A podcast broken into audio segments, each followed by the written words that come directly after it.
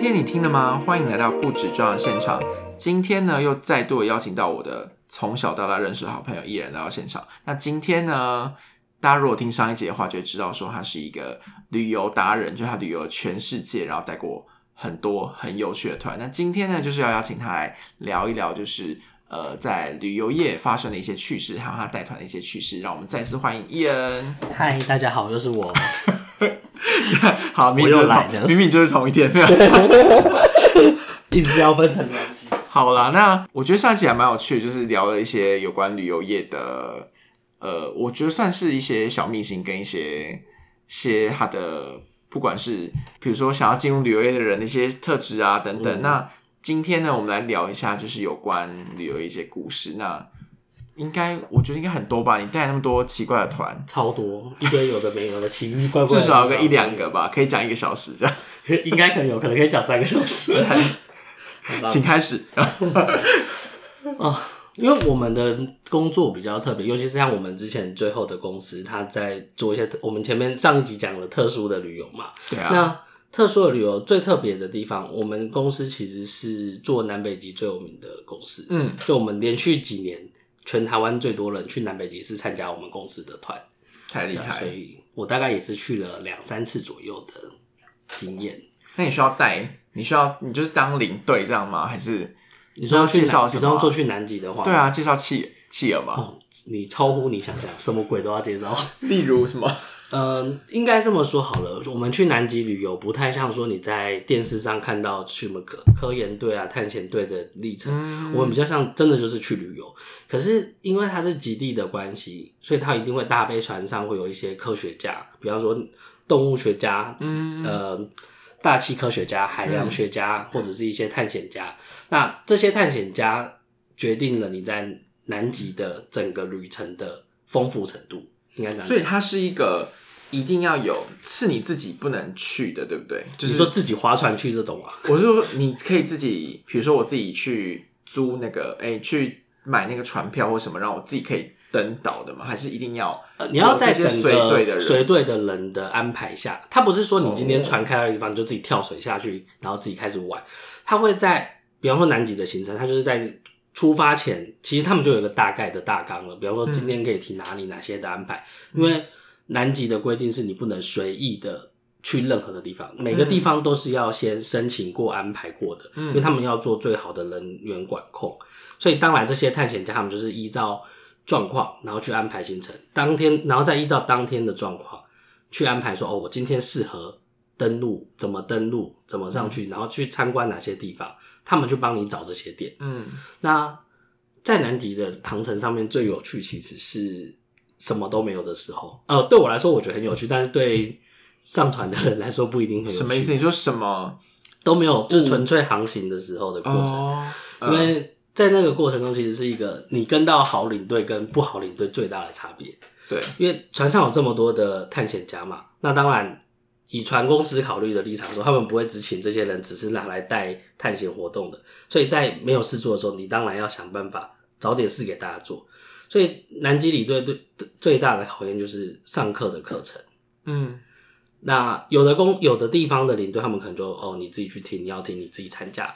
那像我们自己的要求是，我们要协助旅客可以听得懂这些事情，嗯，所以意思就是我们要现场及时的翻译。翻译嘛，然后跟你们也要有一些前导的训练。嗯，我们会自己先读很很多很多很多的书，像我刚刚说的、啊、鸟类学家，他可能今天就告诉你说，呃，鸟类有几种科目啊，界门纲目科属种那个对对，就是那个鸟类有几种科目，然后你他在课程上面跟你说，哦，南极的，比方说贼鸥是属于哪种科目，企鹅是属于哪种科目，就是一堂完完整整四十五分钟的生物课听起来，好酷哦！超酷。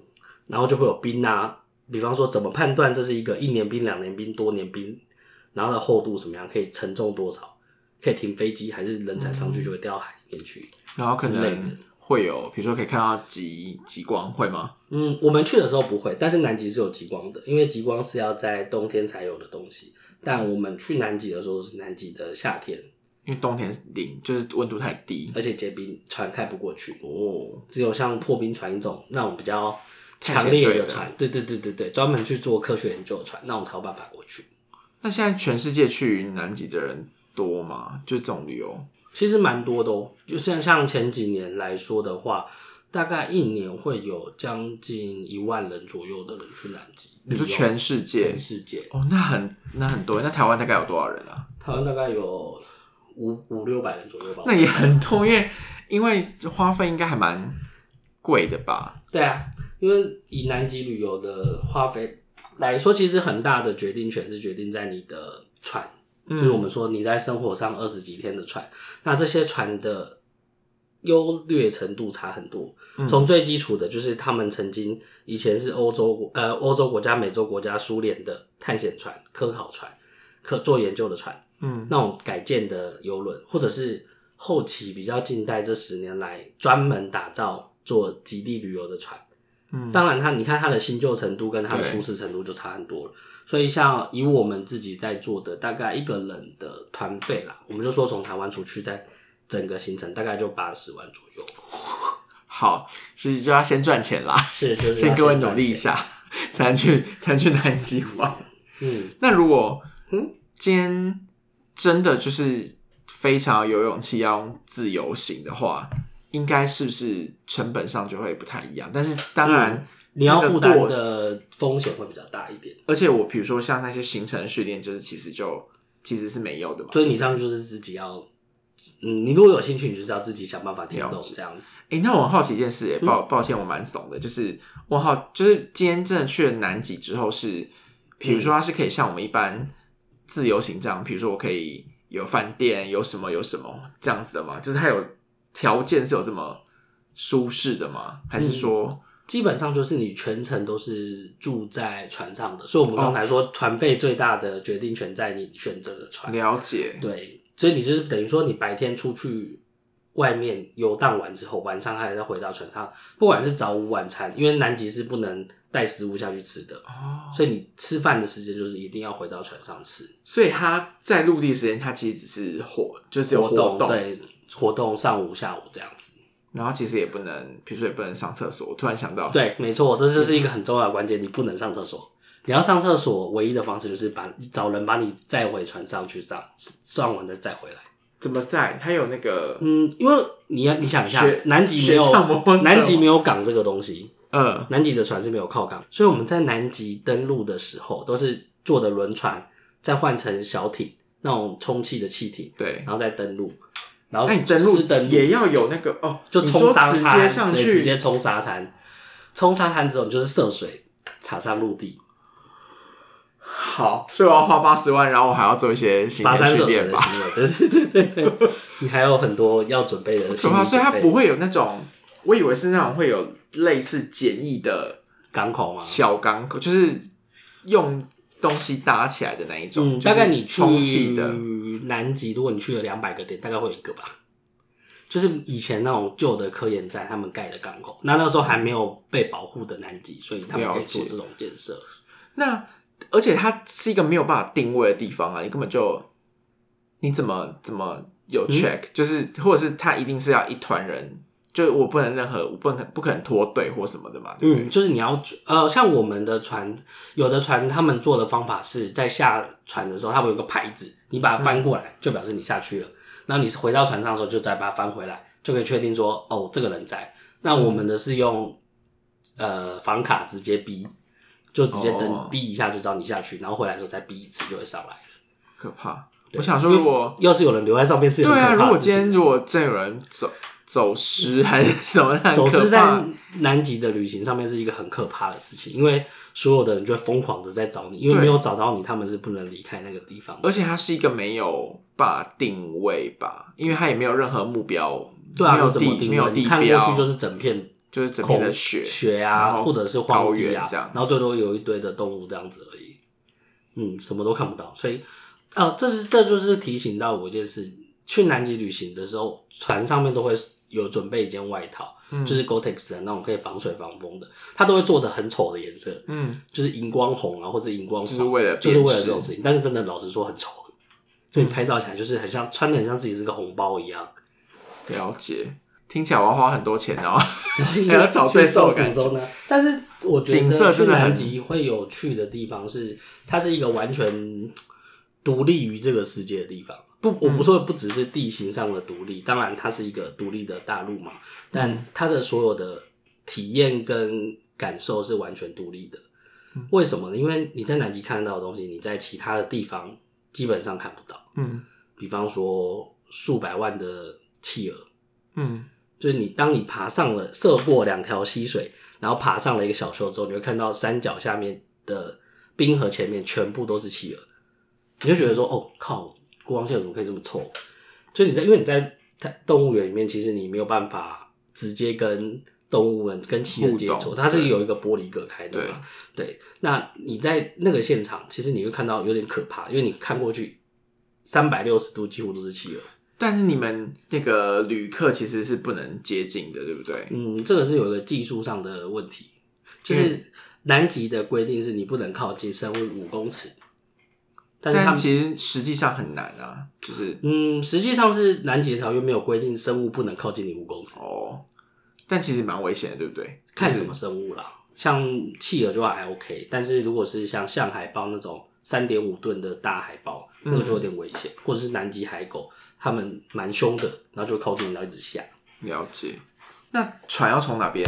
诶、通常是从从哪边过去啊？对啊，嗯，南我美嘛。最多的会是从南美，从阿根廷的乌苏埃亚，那是一个从台湾出发，几乎是台湾的地球另一边的概念，你可以想象吗？地球先飞个三十个小时去那里，几乎快四十个小时，哦因为你要先飞二十几个小时到阿根廷，然后再飞四个小时到阿根廷的最南端，才能上船。然后上船之后要再开两天才会到南极，感觉去南极就是要去一个月的感觉。嗯，大概都二十几天吧，所以差不多也是快一个月了。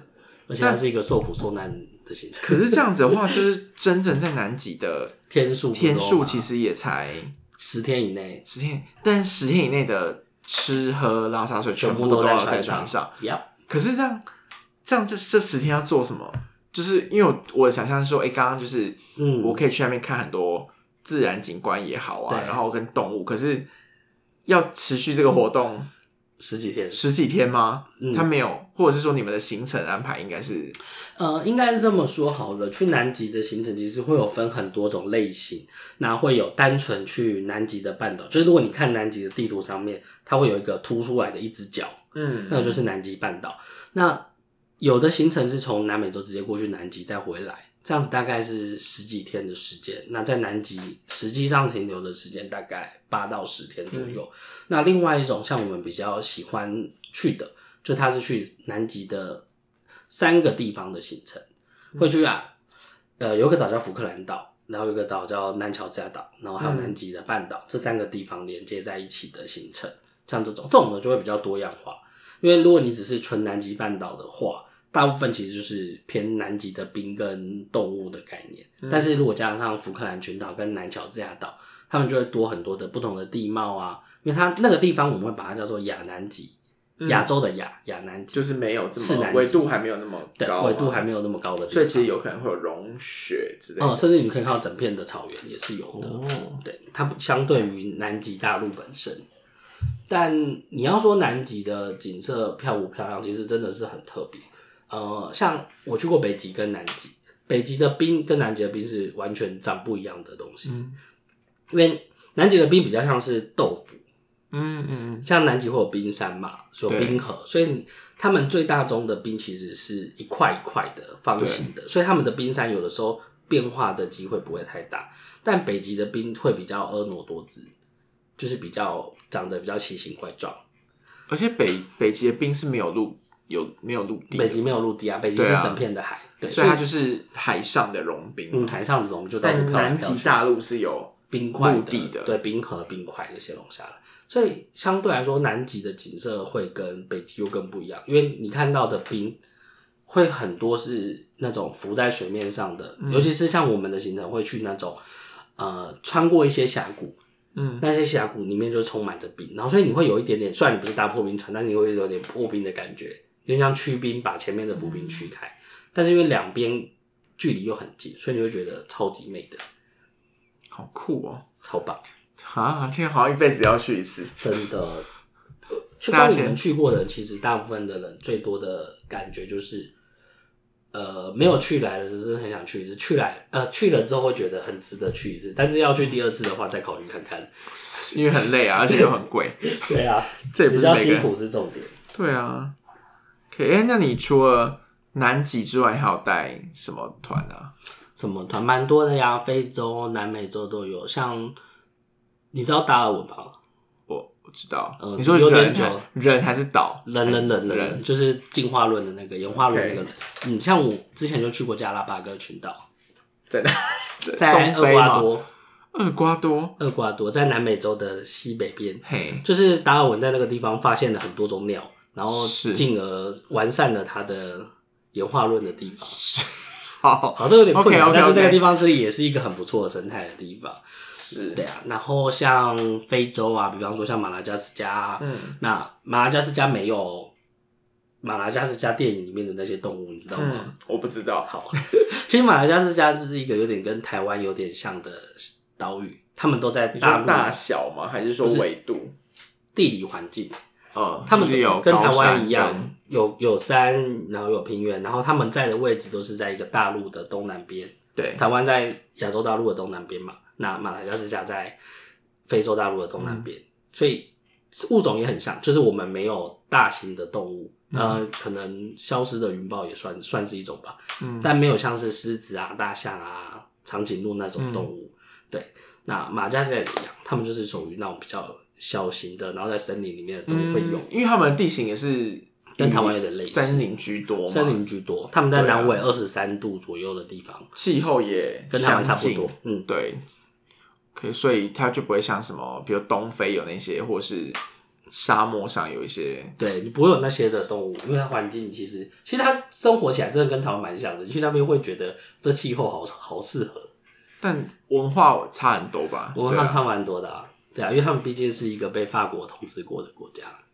哦，如果非洲很有趣的地方，我觉得纳米比亚是一个很有趣的地方。嗯，嗯，纳米比亚知道在哪里吗？我不知道，太难，我是不是要先 这是一个考国家呃世界地地理的一个考试不。好意思哦，我的世界地理很还好，就是非洲实在太难记。对啊，就是什么亚的一大堆。对，嗯，如果说马加斯加在非洲的东南边，对纳米比亚在非洲的西南边，嗯，它也是，它不是岛吧？它是它不是岛，吗它是在非洲大陆上面。嗯，那那是一个很有趣的地方吧，我应该这么说。它有三个特色，都是红，跟红有关系的。红人、红鹤、红沙漠。嗯，红人是你知道吗？我听过，我觉得很酷。就是他们在纳米比亚里面有一种人，他们叫辛巴族，辛巴族。他们的女生呢，会在全身上下抹上红泥土，然后可以拿来呃驱虫、防虫，嗯就让你皮肤不会很痒。就是抹嘛，连他们的头发都会一坨一坨的绑好，嗯有点像绑黑人辫那样子。他们是用泥土来绑黑人辫，对他们是一个很特别的部族。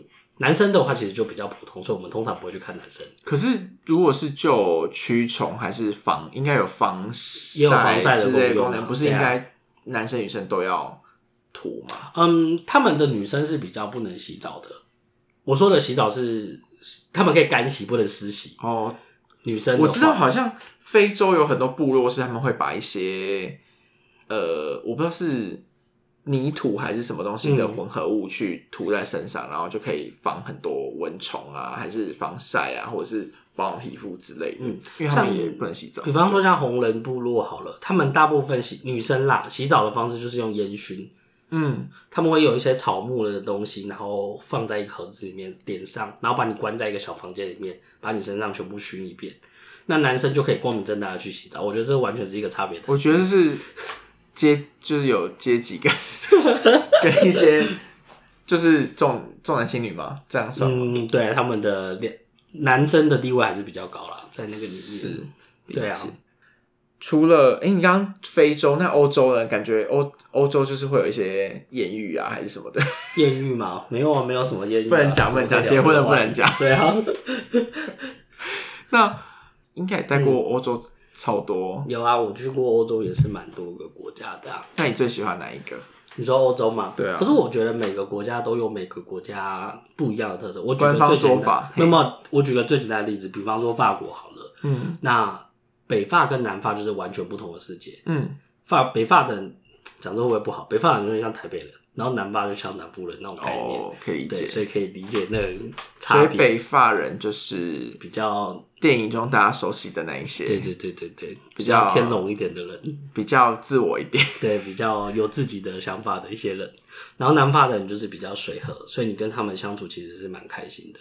了解。哎、那刚刚提到，你看我们上一节的时候，你刚刚提到那个马斯洛原则嘛，那嗯。应该有很多感觉，你的客户也是会有很多不同类型的人。那有没有遇过什么奇，就是一些奇怪的要求啊，还是一些 OK 啊，还是什么的这种故事？你说在澳洲来的客人吧，对啊，澳洲来的客人。澳洲来的客人。虽然没有带过澳洲的团，其实很多，而且根据我们上集有大概讲到嘛，我们旅游的产呃路线或者是旅游产品的满意度会直接跟他们付出的金钱的呃，你可以把它叫 CP 值，就他们觉得得到的东西的要求。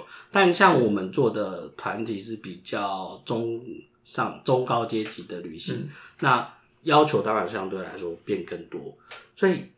有的时候他不是真的 OK，只是他的要求你满足不了，他的心中的他心中那把尺，是。那把尺没有达到他的目标，对你做的东西，所以有时候不是人家要求啦。比方说一一个很简单的例子好了，像我讲一个很很棒的场景，就你今天到了一个欧洲的古镇，然后晚上要住的时候，隔壁的广场正在举办一场古典音乐的演奏会，是。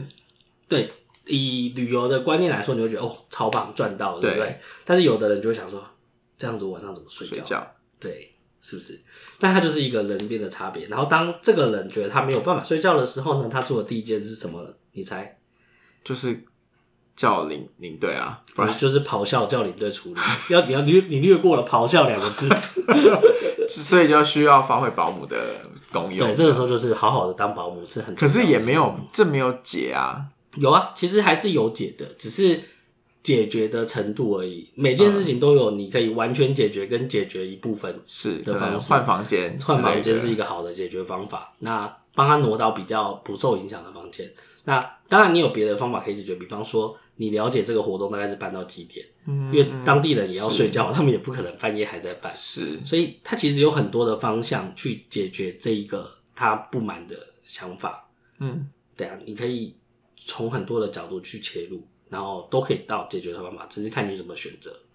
OK，但所以它就牵扯到领队的一个很重要的技能，叫做危机处理跟随机应变。是啦，我觉得当领队的那些随机应变能力其实蛮重要，因为就是弹弹性很重要，而且嗯要把反正那些事情就是要完成，那看你用什么方式嗯，做完。做这样你可以做很漂亮，你可以，对啊你也，可以，对嗯，就是随便敷衍过去也是可以。当然，同样的状况，有的领队说啊，我就发生这样子啊，不然你要我怎么办？嗯，对，它也是一种别的领队处理的方式，只是差别在你后面会被怎么样而已。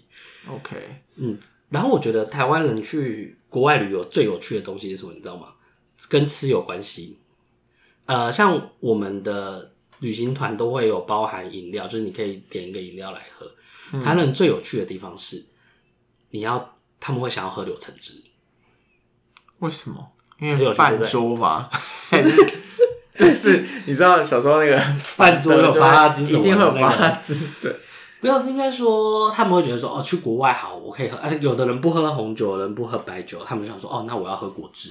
嗯，那你知道欧洲最多其实就是柳橙汁，因为大部分都有地方都有种。然后你当你问说有没有人想喝柳橙汁，大家都会说哦，好，我要喝。那你问了，发现哦，他们这间餐厅只有罐装的柳橙汁，大家说哦，那不要，我喝水就好。为什么？什么意思？不觉得很有趣吗？就是大家，你问大家要喝柳橙汁的时候，大家都说好好好，我要喝，我要喝。但是如果再加一句说哦，他们这边只有罐装的柳橙汁哦，他就说哦，那好，那不要了。我听不懂意思，就是差别。新鲜，的柳橙汁 OK，但如果是罐装的不要。哦，我懂意思，就是他们要 OK，好，然后这就牵扯到我觉得另外一个很有趣的故事，就是我曾经有遇过某些团员，他们觉得他们自己味觉很好，他们喝了一口柳橙汁，说：“嗯，我觉得你这是腐烂，这绝对是假的嘛？瓶装的，这不是嗯现榨的。好，那这个时候你怎么办？就只能安抚他，不然对，这就是一般的，就是说啊，好了好了，没关系之类的，对对不对？但我的解决方法是，我会直接去找餐厅的服务生，是然后请他过来跟这个人说，这个东这个柳橙汁是什么时候榨的？他可能是早一点点榨的，比方说他们今天晚上刚开的时候就榨了，所以到他那边喝的感觉好像不是那种新鲜的、很有陈皮味道的感觉，嗯对啊。但因为是第三方告诉他的资讯，所以他可以相信。他可他，但是他不一定会相信我，他可能会相信第二。你知道我们圈子，我之前在跟我一个领队朋友聊天，然后我们因为最近不是上一集有聊到说国旅很盛行嘛，对。那你在台湾的时候其实很特别，就是你今天你到餐厅吃饭，你觉得你有不满，你会找服务生；你今天去饭店住宿，你有不满，你会找柜台；你今天坐车如果觉得不舒服，你会跟司机讲话。但是在国外，你在餐厅觉得不开心，你会骂领队；在饭店不开心，你会骂领队；坐车不开心，你会骂领队。是，就对啊没有解啊，就是啊，就是领队要负责，对你就是要在这个环节中间，你是一个呃，有点像是协调者跟 安抚者，然后你还要居中调解所有的事情。了解，在领队的生涯中间，其实你会发现很多这种很有趣的事情。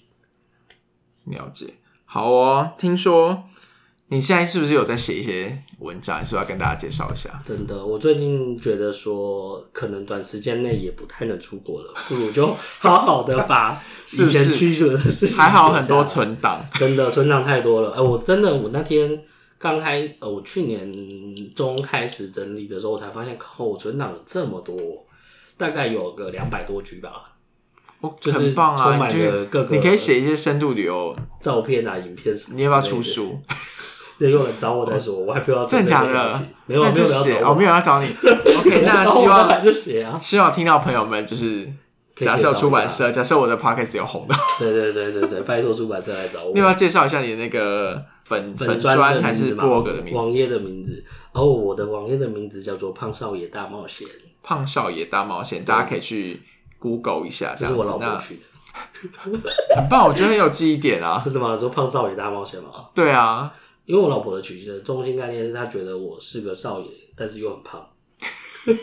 家里的少爷是不 是？其实也没有那么少爷啦，就是还是有好哦在做事。那就是有听到朋友们，就是可以的话，就是可以去看帮他们。按赞，然后可以给一些建议也好啊。真的真的，里面超多东西的。我前阵子才刚把南极旅行的呃第一次去南极旅行全部写完，然后接下来我在想要不要写第二次南极的旅行，但我怕大家看冰看企鹅会崩溃，所以先所以你现在穿插一些先以内容为主，内容为主啊，大部分都是写内容，然后就是粉邮寄为主贴。呃，我还有一个连载啦，因为我当初跟我老婆去度蜜月度了三十二天，嗯另外一个连载的主轴会想要写这个部分。听起来很不错哎。然后玩到去蜜月三十二天会崩溃的呀，会 崩会崩溃考验考验的开始，哦！你知道那个是全我说我带过的团里面最难带的一团，人最少，然后最难人带。最少最难带的一团，因为团员的需求你永远不晓得到底怎么样满足。情绪的管理也是有点哦，这个真的是很困难诶，你知道，人生最大，我不能不能说他是不能说是 OK，就是需求比较多的客人。你这样害我不知道怎么收尾。好了，我们今天应该也聊得差不多，希望就是上下这两集哦，就是有帮助到我们听众朋友。那如果呃有任何的建议的话，都可以写 email 或者是从我们的粉砖或者是 IG 来提供给我一些建议。那也记得如果有兴趣的话，也可以推荐你的朋友，然后欢迎追踪我的 IG，或跟还有分享给你的朋友知道这样子。好，那我们今天就谢谢伊人哦。谢谢哦。如果下次想要再来听我分享的话，你可以留在留言告诉 Johnny，好，就是还想听一些什么故事的话，，可以跟我讲其。他的地方的话。好哦，那我们今天就这样哦，拜拜，拜拜。When the sky is filled with stars and the night is falling down, have a look, it's all around. There's no limits between us. I feel extraterrestrial tonight.